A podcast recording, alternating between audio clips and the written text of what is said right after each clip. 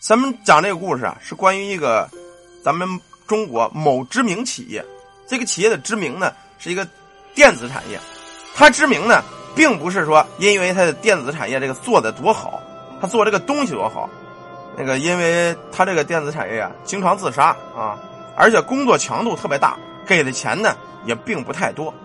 咱们不用说追究这个企业是什么了啊，咱们就说这件事儿，就说这件事儿啊，在这个企业里边啊，出了这么一件，你别说呢，我没说是那儿啊，那可是你说的，我可没说。只不过是一个知名企业的事啊。这个电子厂里啊，一直是忙忙碌碌，在某些车间呢，总是能看到一幕奇怪的现象：有人偷懒，有人勤快，但是到了月末发工资的时候，拿的都是一样的钱。偷懒的人呢，沾沾自喜；真正付出努力和劳动的人，哎，看起来开开心心，其实呢，他们心里不舒服。拿同样的工资，凭什么他不干事我就得干？拿了一样的钱。这不嘛，这个企业到底出现了这么一码事他们这企业啊，大部分呢车间都是生产线生产线生产这个什么手机的内屏啊啊什么一些个东西吧，把手机件吧，有的是中间拆开那一部分啊。一个车间这一个生产线啊，是五个人干事其实很简单的事这干嘛呀？撕膜，说白了呀，就是把产品生产之后呢，往上贴这个这个这张那个膜啊，给它弄掉。这么一个工序，改装的一个工序很简单啊，可就因为这个生产线却出了事儿了。出这个事儿呢，让人有点不可思议啊。这个事儿说起来，咱们接着说吧，甭管说的哪天了啊，我我也我也不说了。有这么一批实习生，这帮实习生啊，都是学校刚毕业要毕业的这种啊，要毕业还没毕业这种，说是实习，其实就是给学校赚钱啊。我们这儿好多学校都是这个，一到暑假了或者什么的，快实习，把学生一大部分一进一万两万人进。说实话，挣这个钱大部分给了学校了，美其名曰实习，每个月从学生这工资里扣百分之五的管理费用。当然，这个是，嗯，咱们也甭细研究它了，甭管它扣多少吧啊。这么一大批学生来的这个厂房，分了宿舍，熟悉了环境啊，各自到各自的岗位上班。这点有这么一个学生啊，就分的这个刚才咱们说这生产件叫拆解部。于是呢，原本是四个人，现在五个人，每天的产能也就是生产生产的东西多少啊，也增加了。其他这四个老员工啊，虽然嘴上不说，但是心里不舒服。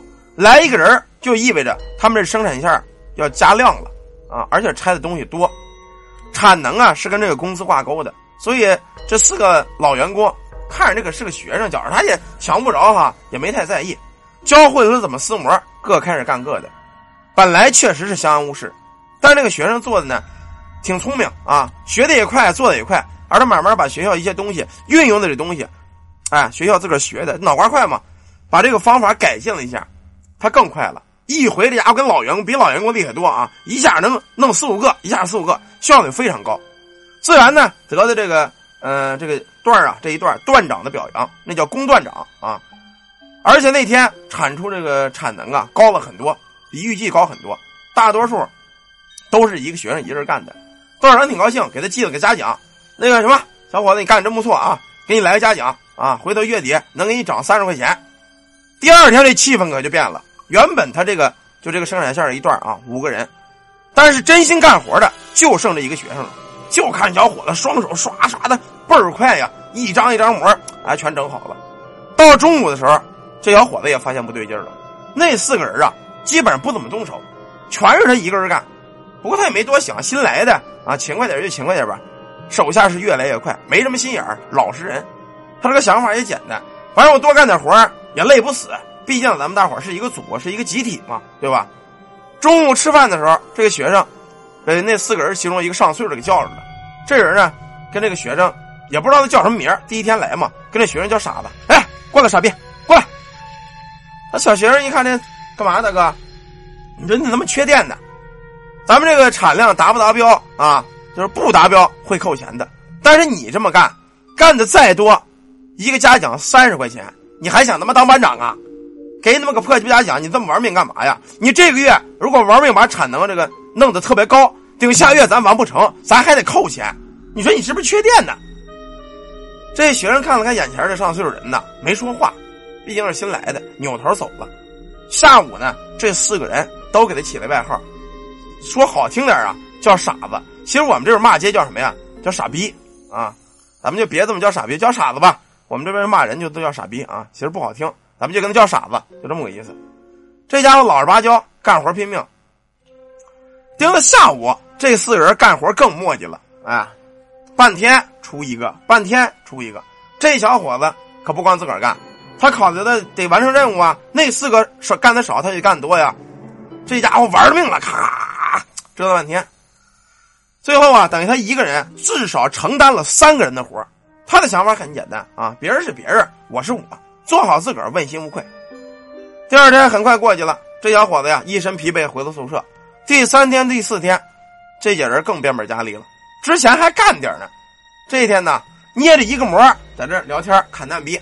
班长一巡逻，哎呦，赶紧在这赶紧贴两张。班长要是不巡逻了，都不干了。这四个，就拿一个膜在这抖了，在这扇。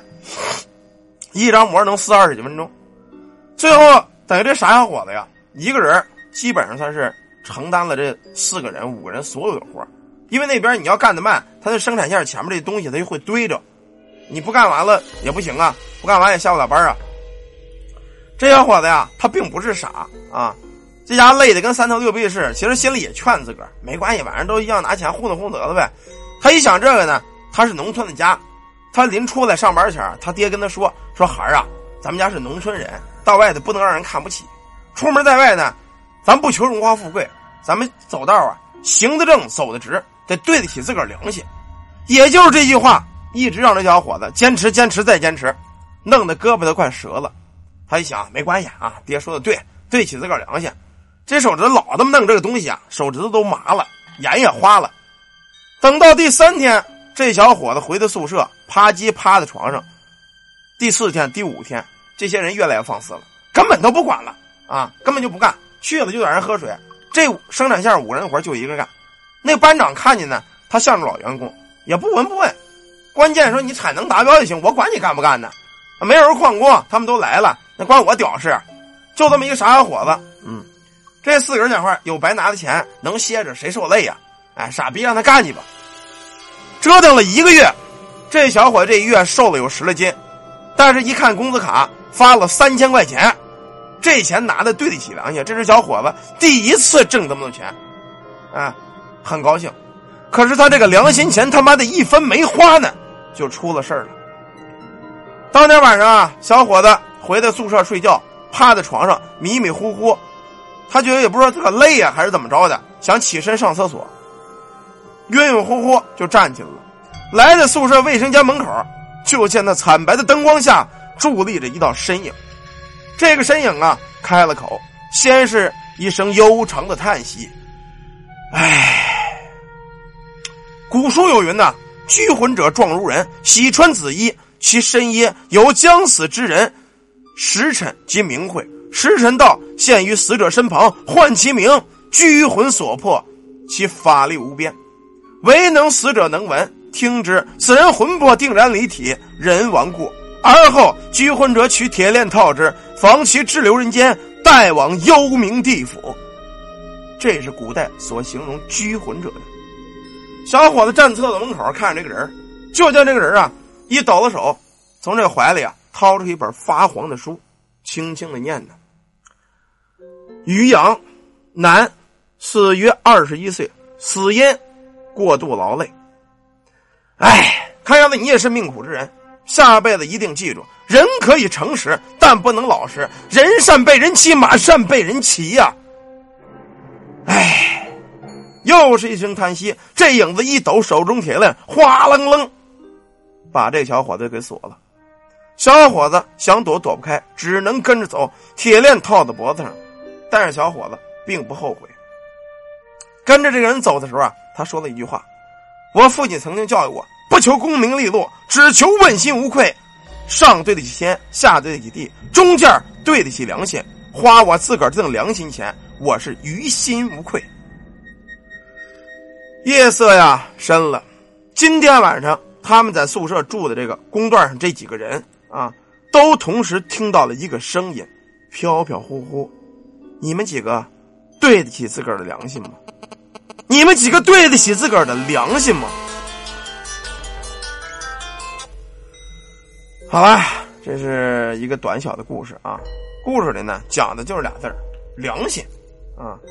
有些人确实是对不起自个儿良心。这他妈老来电话。行了，咱们这个故事先讲到这儿啊。